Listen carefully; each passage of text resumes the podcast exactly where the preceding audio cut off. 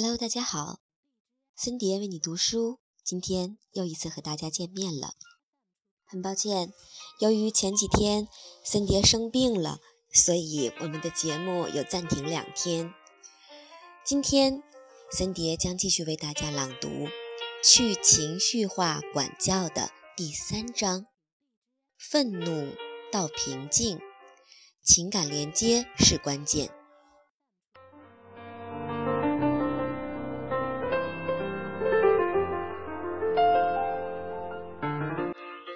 迈克尔听到了，从儿子房间里传来的说话声是越来越大。但是彼时他正在对着电视看篮球比赛，所以决定等到广告时间再去看看是怎么回事。真是大错特错呀！他八岁的儿子格雷厄姆和他的小伙伴詹姆斯已经花了半小时去仔细地搭建、分类那几百块乐高玩具。格雷厄姆用他的零花钱买了一个渔具盒，于是他把乐高玩具的头、躯干、头盔、剑、光剑、魔杖、斧子以及其他来自丹麦的设计达人能想到的小玩意儿一格一格地放了进去。这两个男孩正玩得不亦乐乎。问题出在迈克尔五岁大的儿子马提亚身上。他越来越觉得自己被格雷厄姆和詹姆斯两个人冷落了。这个工程一开始时，三个男孩是玩在一块儿的，但是年纪大一点的两个最终发现马提亚并不能充分理解他们两个那复杂的分类方案，于是他们不准马提亚参与进来。于是争吵声越来越激烈。迈克尔没有等到广告时间。喊叫声让他知道自己马上就得去管管这事儿了，但他反应的不够快。当他还差三步就走到孩子门前时，就差三小步啊！听到了巨响，没错，几百块乐高砸在了硬木地板上。三步之后，他看见了一个一团糟的战场。简直是屠杀呀！那么多乐高头，就好像被斩首了一样，丢了一地。旁边躺着没有手臂的身体，以及来自中世纪和未来的各种武器。这混乱的颜色融成彩虹，从门口扑向房间那边的壁橱。被翻倒在地的渔具河边，站着脸都气红了的马提亚。他看着迈克尔的眼神有点不逊，也有点害怕。迈克尔转头看看他的大儿子，他大叫道：“他把一切都毁了！”然后含泪从房间里跑出去，后边跟着局促不安的詹姆斯。我们来讨论一下，在这种情况下该如何进行管教。两个儿子现在都在放声大哭。他们的朋友被无辜地卷进来，迈克尔自己也觉得很生气。马提亚不仅仅是摧毁了大男孩们做好的一切，现在他还多给自己添了清扫房间这个大任务。如果你曾感受过踩在乐高上的痛苦，你就会明白为什么最好不要把这一块块丢得满地都是了。此外，迈克尔还把球赛给误了。迈克尔决定马上去看看大儿子有没有什么大碍，然后再来管教马提亚。他本来想站在小儿子面前，指着鼻子斥责他摔渔具盒的行径。盛怒之下，他想要做出及时的反馈。他想要大声吼：“为什么你这么做？”他想说：“别再掺和格雷厄姆的游戏了。”然后再补一句。你现在知道为什么他们不想和你一起玩乐高了吧？幸好，幸好，迈克尔理性的那部分大脑上脑占了上风，他采取了全脑的观点来对待这个情况。他认识到自己的小儿子此时有多需要他，于是换了一种更为成熟而有同情心的方式。当然。迈克尔也必须管束马提亚的行为，而且显而易见，他下次需要反应快一点，在事情失去控制之前就介入。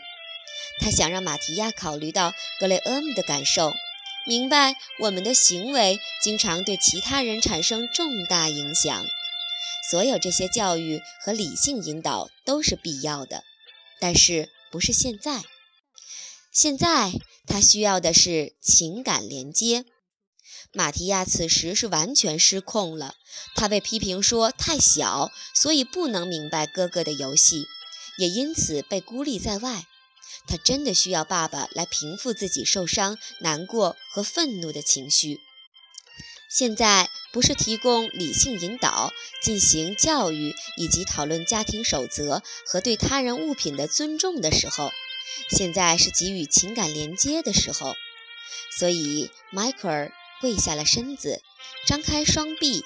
马提亚扑入爸爸的怀中，迈克尔抱住抽泣的儿子，轻抚他的背，什么也不说，只是偶尔安慰一句：“我都知道，老弟，我都知道。”一分钟后，马提亚抬起头来看着爸爸，他的眼睛里闪着泪花，说道：“我我把乐高给摔了。”迈克尔不禁笑了，他回答说：“我说呀，你干的好事儿还不止这一件呢，小大人儿。”马提亚破涕为笑了。这时，迈克尔知道他可以进行理性引导这一块儿，帮助马提亚明白共情与合理表达强烈情感的重要性了。他现在能把爸爸的话听进去。迈克尔的情感连接和温柔安慰，让他的小儿子从逆反状态转为接纳状态。小儿子终于愿意去听爸爸说的话，去学习那些道理。注意，情感连接不仅仅是以关系和爱为重，它允许家长去塑造自己的孩子，就像迈克尔那样。他也要求家长在孩子烦恼不安和情绪失控的时候积极反馈，这能让孩子感受到被感受。这种被关注和理解的感觉，能将烦乱化为平静，将被孤立转为被连接。情感连接是第一位的，这是最基本、最慈爱的管教方法。但是注意了。去情绪化管教方法还可以更具成效。如果照迈克尔一开始面对这个情况时的反应那样，先来点说教，那就错了。不过这里的重点不在于管教方法的对错，虽然我们绝对认为全脑管教方法本质上是更加注重关爱和共情的。而在于迈克尔以情感连接为先的策略，十分高效地达到了两个管理目标，即赢得合作、构建大脑。这种办法让学习成为可能，让教导富有成效，让情感连接得以创建和保留。这个办法能让儿子快速又不带情绪地将注意力转向爸爸。于是，他们就可以以儿子听得进去的方式来讨论他的行为了。这种方法还能帮助构建马提亚的大脑，因为他现在能听懂父亲的重点，并理解他正在教授的重要道理了。此外，迈克尔与儿子建立了和谐的情感连接，并向他展示了我们在跟他人生气时是可以采用更加冷静、更加有爱的互动方式的。所有这些都因迈克尔选择了在理性引导之前先进行情感连接，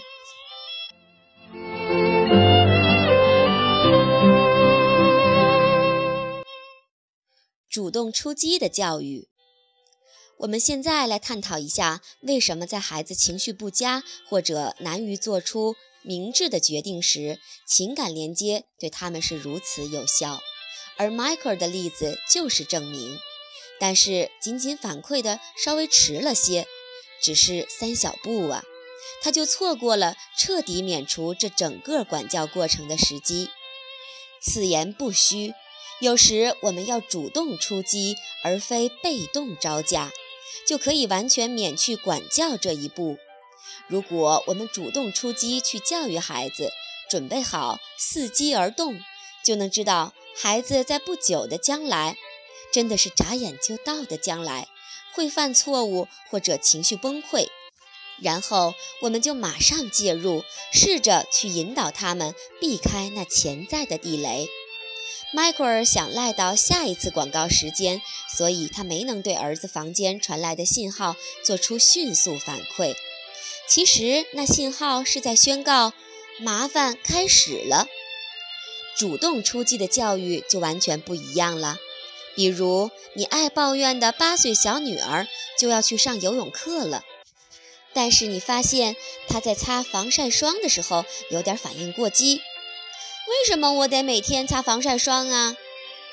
然后你去弟弟那边忙活了，而他坐下来弹了一分钟钢琴，但是他漏了几个音符，于是沮丧地在键盘上砸了一拳。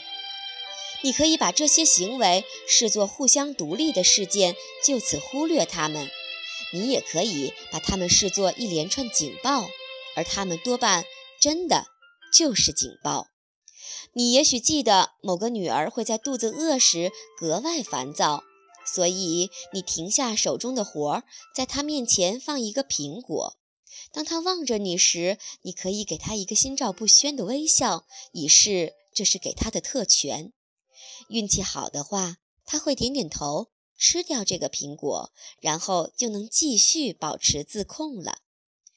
当然，有时孩子在做出糟糕的决定或行为之前是没有什么明显信号的，但是有时候我们还是可以读懂孩子给的提示，主动采取手段，走在管教前面。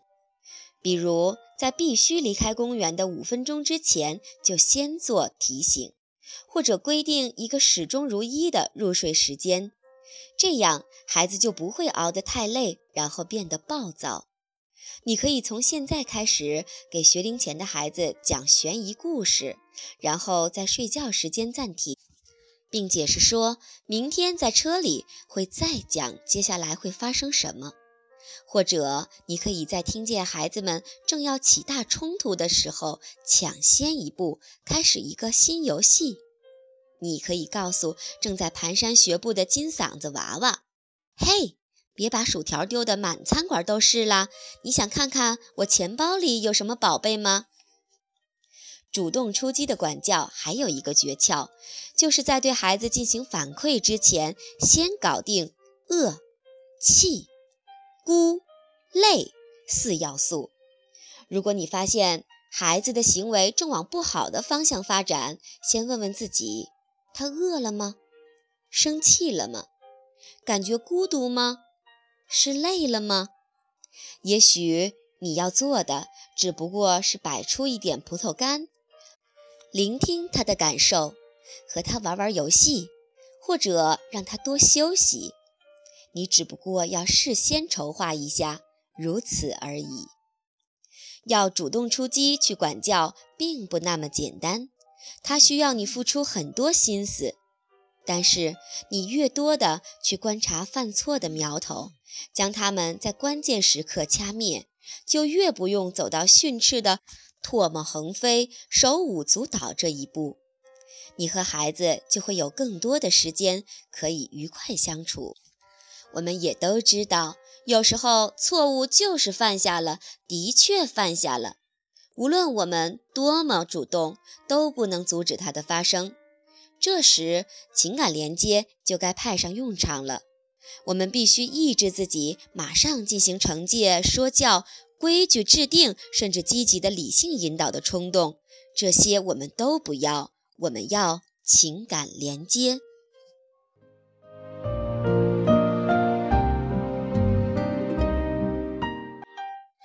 为什么情感连接排首位？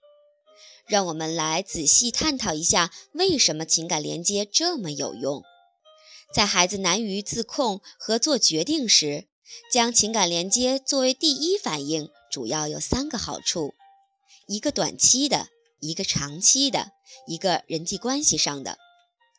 好处一，情感连接让孩子从事事逆反到愿意接纳。无论我们具体决定怎么应对犯错的孩子，有一件事我们必须要做，即使尤其是在管教的时候，那就是始终与他们保持情感连接。毕竟，孩子最为难过的时候，就是最需要我们的时候。要始终记着，他们并不想感到沮丧、暴怒或者失控。这些情绪不仅是不愉快的，还会给人带来极大的压力。通常来说，犯错是因为孩子在处理身边或者自己身上发生的事情时感到举步维艰，他强烈的感受到自己还没有这个能力去掌控一切，结果就犯错了。他的行为，尤其是失控时的行为，都传达着一个信息。他需要帮助，他在呼唤支援，呼唤情感连接。所以，当孩子感受到暴怒、沮丧、羞愧、尴尬、压力大，或者任何一种让人失控的情绪时，我们都需要陪伴他们左右。通过情感连接，我们可以平复他们内心的风暴，帮助他们冷静下来，做出更好的决定。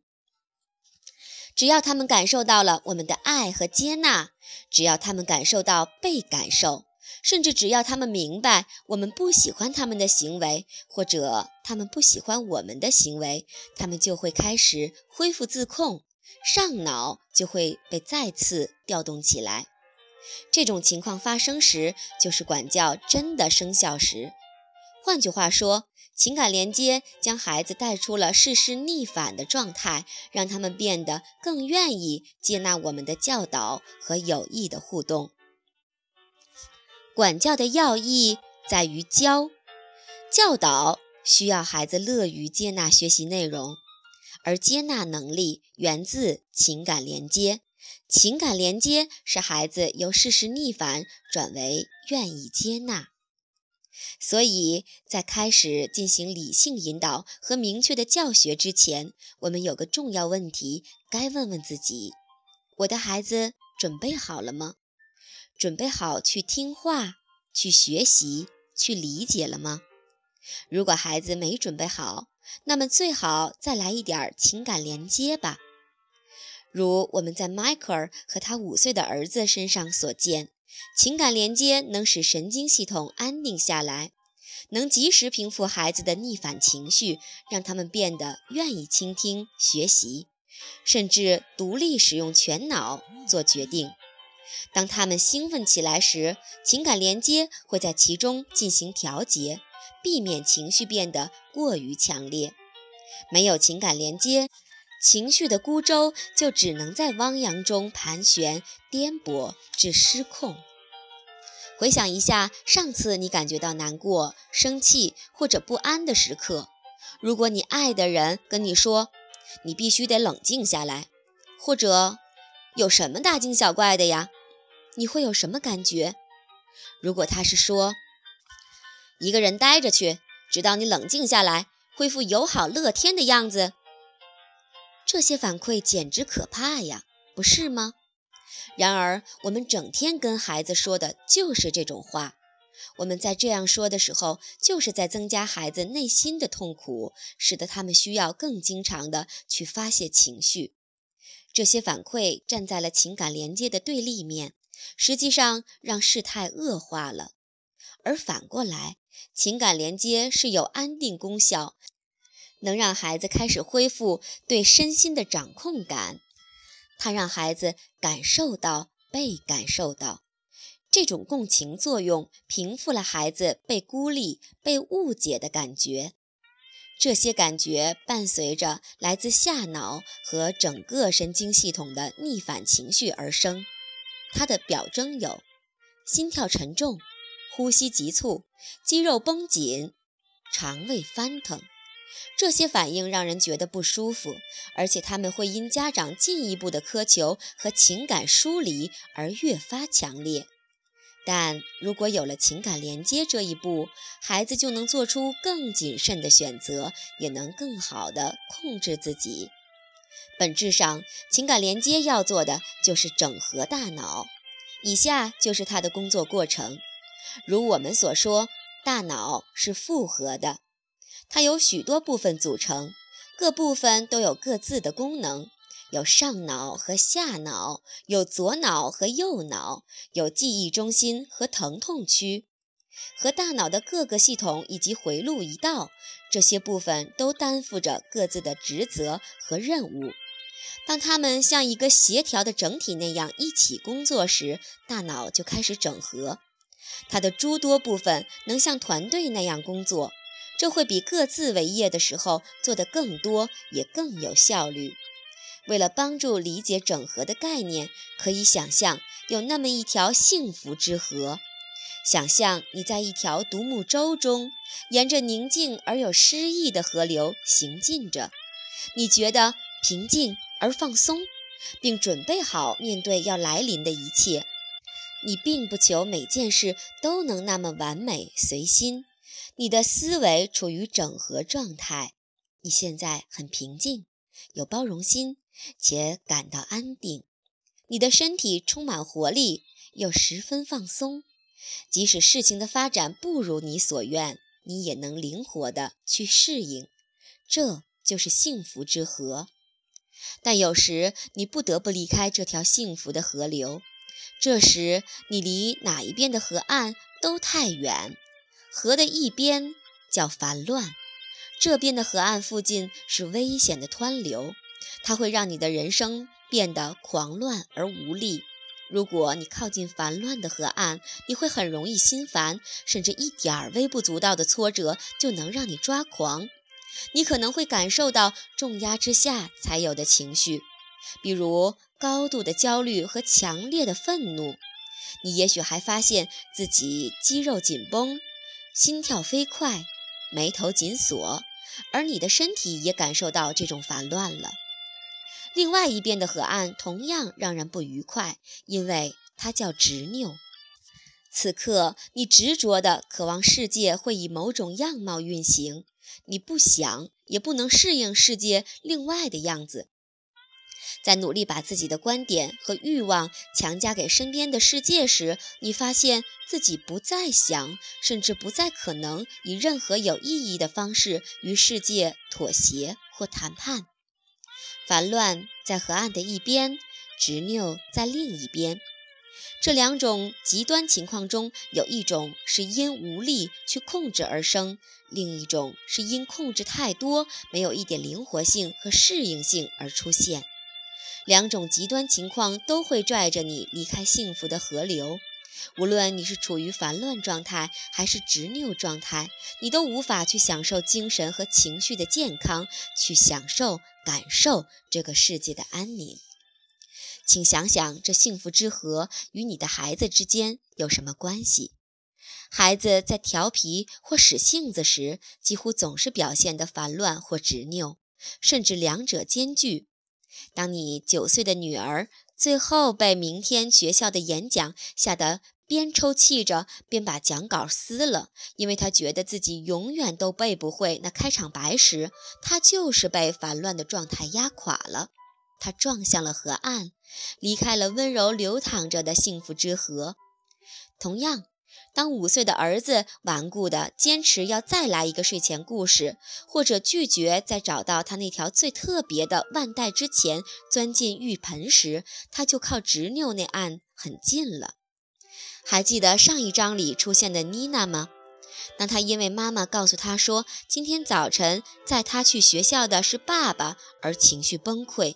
然后拒绝考虑任何别的可行选择时，他就是在烦乱和执拗之间左右徘徊，进退不前，根本没能体会到幸福之河的宁静之美。这时，情感连接就得发挥其作用了，它能将孩子由河岸拽回河流中，在这个地方，他们才能体验到内心的平和，感到更加愉快而镇定。然后他们才能把我们的教导听进去，并做出更好的决定。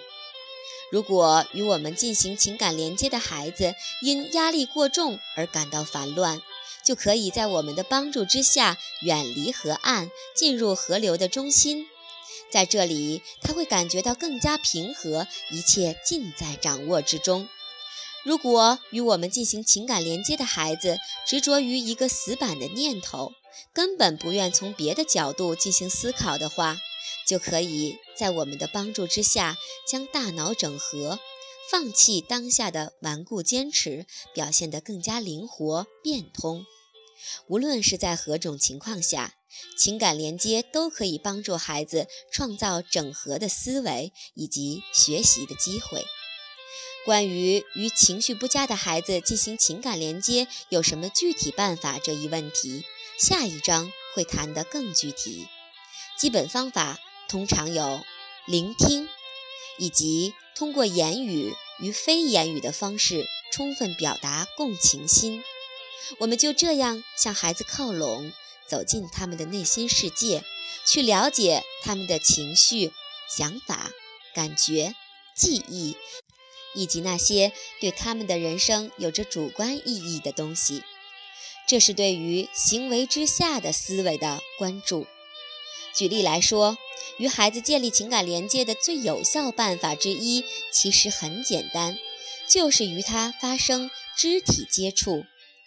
一次充满关爱的肢体接触，比如把手搭在肩上，轻抚后背，或者来个温暖的拥抱。就这么简单，就能帮助大脑和身体释放出让人感觉良好的激素，并降低压力激素的水平。如果你的孩子正在闹情绪，和他来一下肢体接触吧，这会使他冷静下来，帮助你继续进行情感连接。即使此时他仍处于高度紧张状态，我们这是在和他们内心的苦恼。进行连接，而不仅仅止于对他们外在的可见的行为做出反馈。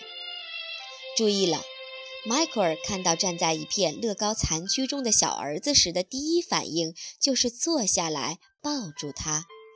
正是因为这样做，他才能开始把马提亚的小舟从烦乱的河岸边拉回宁静的河流中。他耐心地听着，马提亚只说。我把乐高给摔了，他不需要说太多。有了这句话，迈克尔就可以开始下一步了。有时候，孩子会说很多很多，需要人来久久聆听；有时候，他们并不想开口；又有时候，他会像在这个例子里一样，只说这么一点。肢体接触，充满理解的陈述。我明白，老弟。倾听的意愿，要使马提亚的大脑和冲动的身体在一定程度上恢复平静，这三者必不可少。平静一点之后，他的爸爸就可以开始教他那些已经准备好的道理了。虽然迈克尔当时并没想到这些名词，但是他所做的正是用亲子关系和情感沟通来帮助整合马提亚的大脑。以使他的上脑协同下脑，右脑协同左脑一起工作。马提亚在对大孩子们生气时，他的下脑完全占了上风，把上脑压制住了。重直觉和反应的下脑变得非常灵活，使得他无法在此时使用上脑去考虑清楚后果，并照顾到他人的感受。他大脑的两个部分不能协作。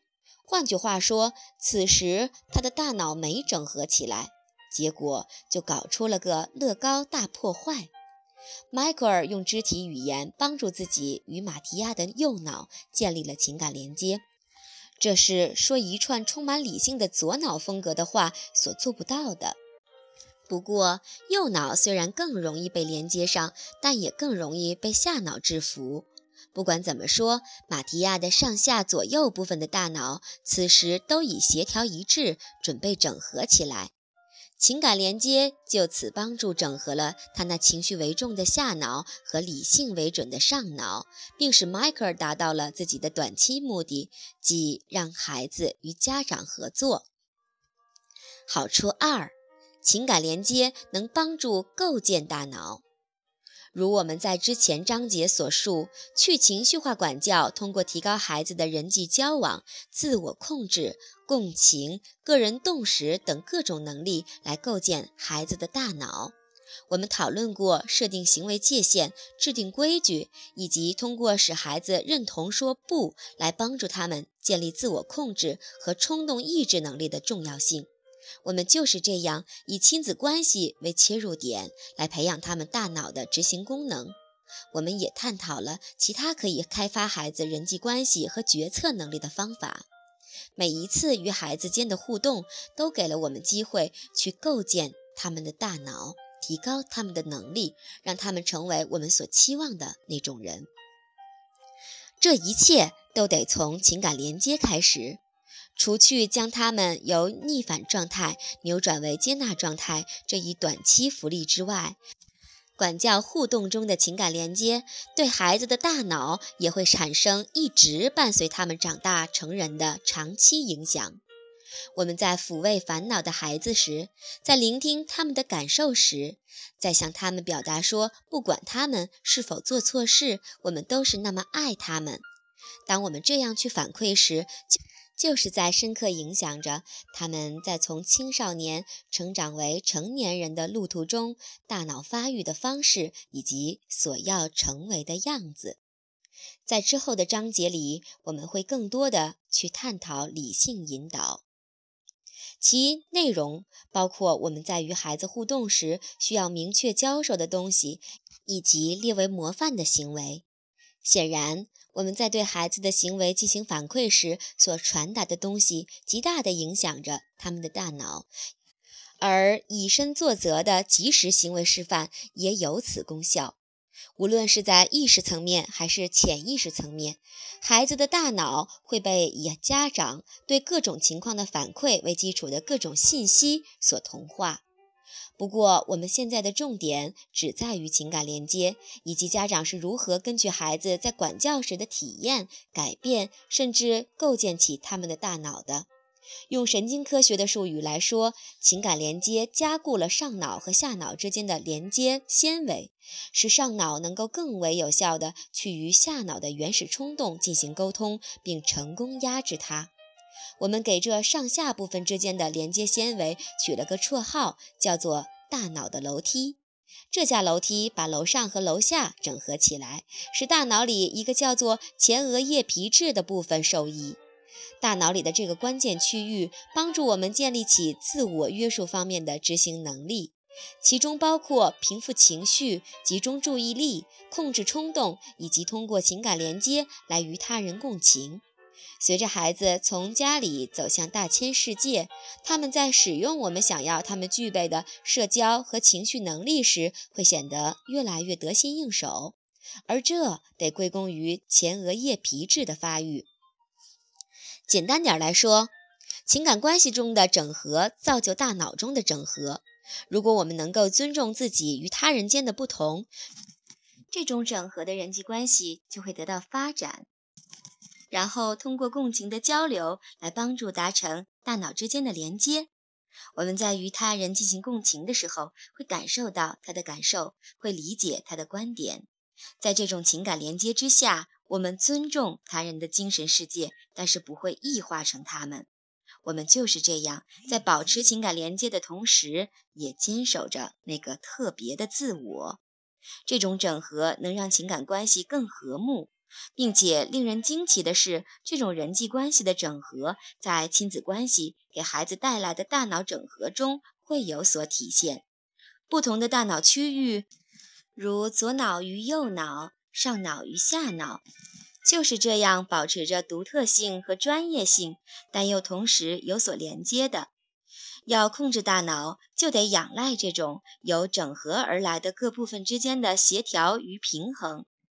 这种神经整合是执行能力，即注意力、情绪、思维和行为管理能力的基础。注意啦，这可是秘密武器。人际关系的整合可以帮助培养大脑中的神经整合。这就是情感连接带来的长期福利。它能以情感关系为切入点，帮助创造神经连接，培养确实能改变大脑的整合纤维，让孩子变得更加有能力去做出明智的决定，参与到人际关系当中，成功的与周围世界打交道。好处三。情感连接加深了你和孩子间的感情。情感连接的短期好处是将孩子由逆反状态扭转为接纳状态，长期福利是帮助构建大脑。而这第三个我们想要强调的好处是关于情感关系的。情感连接巩固了你与孩子之间的联系。对任何人际关系来说。发生冲突的时刻都是最艰难、最具挑战的时刻，不过它也可以成为最重要的时刻。孩子自然知道，当我们唯一在一起读书或者前去欣赏他们的表演时，与他们是一体的。但如果是在紧张的冲突时刻呢？如果我们各自的愿望和观点出现了分歧呢？这些时刻是真正的考验。我们要如何在不满意孩子的行为时进行反馈呢？是要慈爱的指导，还是要刺激和批评，又或是干脆恼羞成怒？我们的选择将对我们与孩子间的关系的发展，乃至他们的自我意识产生重大影响。孩子在犯错或者表现得又难看又失控时，即使是与他进行情感连接，都不一定是容易的事。如果你的孩子突然在安静的飞机上吵起架来，如果你刚带他们去看过电影，不久他们就开始抱怨你没能对他们更好，你一定非常不愿意耐着性子去做情感连接。但实际上，在任何管教情境中，情感连接都应该是第一反应。这不仅是因为它能帮助我们解决短期的麻烦，也不仅是因为它能在长期上帮助孩子成为更好的人。更重要的是，它还能帮助我们去表达我们有多么的珍惜亲子间的感情。我们知道，孩子的大脑是变化的、可变的、复合的，他们在困境中是需要我们的。我们越多的以共情、支持和聆听来进行反馈。亲子间的关系就会越好。Tina 最近带着六岁的儿子去了他的朋友 Sabrina 家里参加生日派对。Sabrina 的父母巴希尔和金伯利负责在派对结束时将客人送出来。当他们回到客厅时，眼前的景象让他们大吃一惊。以下是金伯利在给 Tina 的电子邮件中的叙述：派对结束之后。萨布丽娜走进房子，在没人看护的时候拆开了所有的礼物。这下我们就没办法记下来谁送了她什么，这简直是一片混乱。我设法把绝大部分的礼物都搞清了，因为我的另一个女儿塞拉利昂在萨布丽娜打开礼物的时候到过房间。不过，在萨布丽娜写下感谢卡之前，我还是想搞搞清楚：你儿子给她送的是万花筒 3D 粉笔吗？我估计曼纳斯小姐未必赞成我这么直接的问，但是我还是想搞搞清楚，不要糊里糊涂的。在这个情境中，这位疲倦的妈妈回到客厅，发现刚刚被拆开的玩具和撕碎的包装纸散落得满地都是，所以她再也无力好好自控。这个我们也能理解，毕竟金伯利刚刚张罗了一场有十五个六岁小孩以及他们的父母和兄弟姐妹参加的生日派对。这虽然有趣，但是也很吵闹。在这种情况之下，家长很自然的就情绪崩溃了，他们会对骄纵的孩子咆哮。斥责他们，甚至等不到派对结束就把礼物都拆了，就像是野兽撕肉那么难看。其实，为了保持自控，金伯利可以从去情绪化的全脑的思路着手去处理这个情况。不用多说，他首先得从情感连接做起。他抛下了即刻开始说教或者进行激烈演讲的念头，决定先与女儿进行情感连接。他开始意识到，这个派对真的很好玩，而现在就是打开所有礼物的时间。他甚至在萨布丽娜向他展示那副令人非常惊喜的假胡子时，耐心地坐了下来。然后等金伯利成功地与女儿建立了情感连接，他才开始和女儿说话，教导她那些自己想让她懂得的关于礼物、等待和感谢信的道理。据此，我们看到情感连接是如何创造了一个整合的机会，构建了一个更为强大的大脑，巩固了一段亲子关系。孩子每次做错事情或者无法自控时，你都能首先去进行情感连接吗？当然不能。我们无法始终保持体贴，但是我们越多的在第一时间进行情感连接，而不去管孩子做了什么，或者我们是否还处于幸福的静流之中，就越能证明给孩子看，即使他们做的事情我们并不喜欢，他们也还是可以指望我们给予无条件的抚慰、爱和支持。这就是在加深感情啊！另外，在加深孩子和你的感情的同时，你也可以将走在成长路上的他们培养成更好的兄弟姐妹、更好的朋友、更好的同伴。你不光要靠说话来指导，还得有行为示范。这就是情感连接带来的人际上的好处。它教会孩子情感关系和爱意味着什么。即使我们不喜欢所爱的人做的事情，那份情感关系和爱也是不会变的。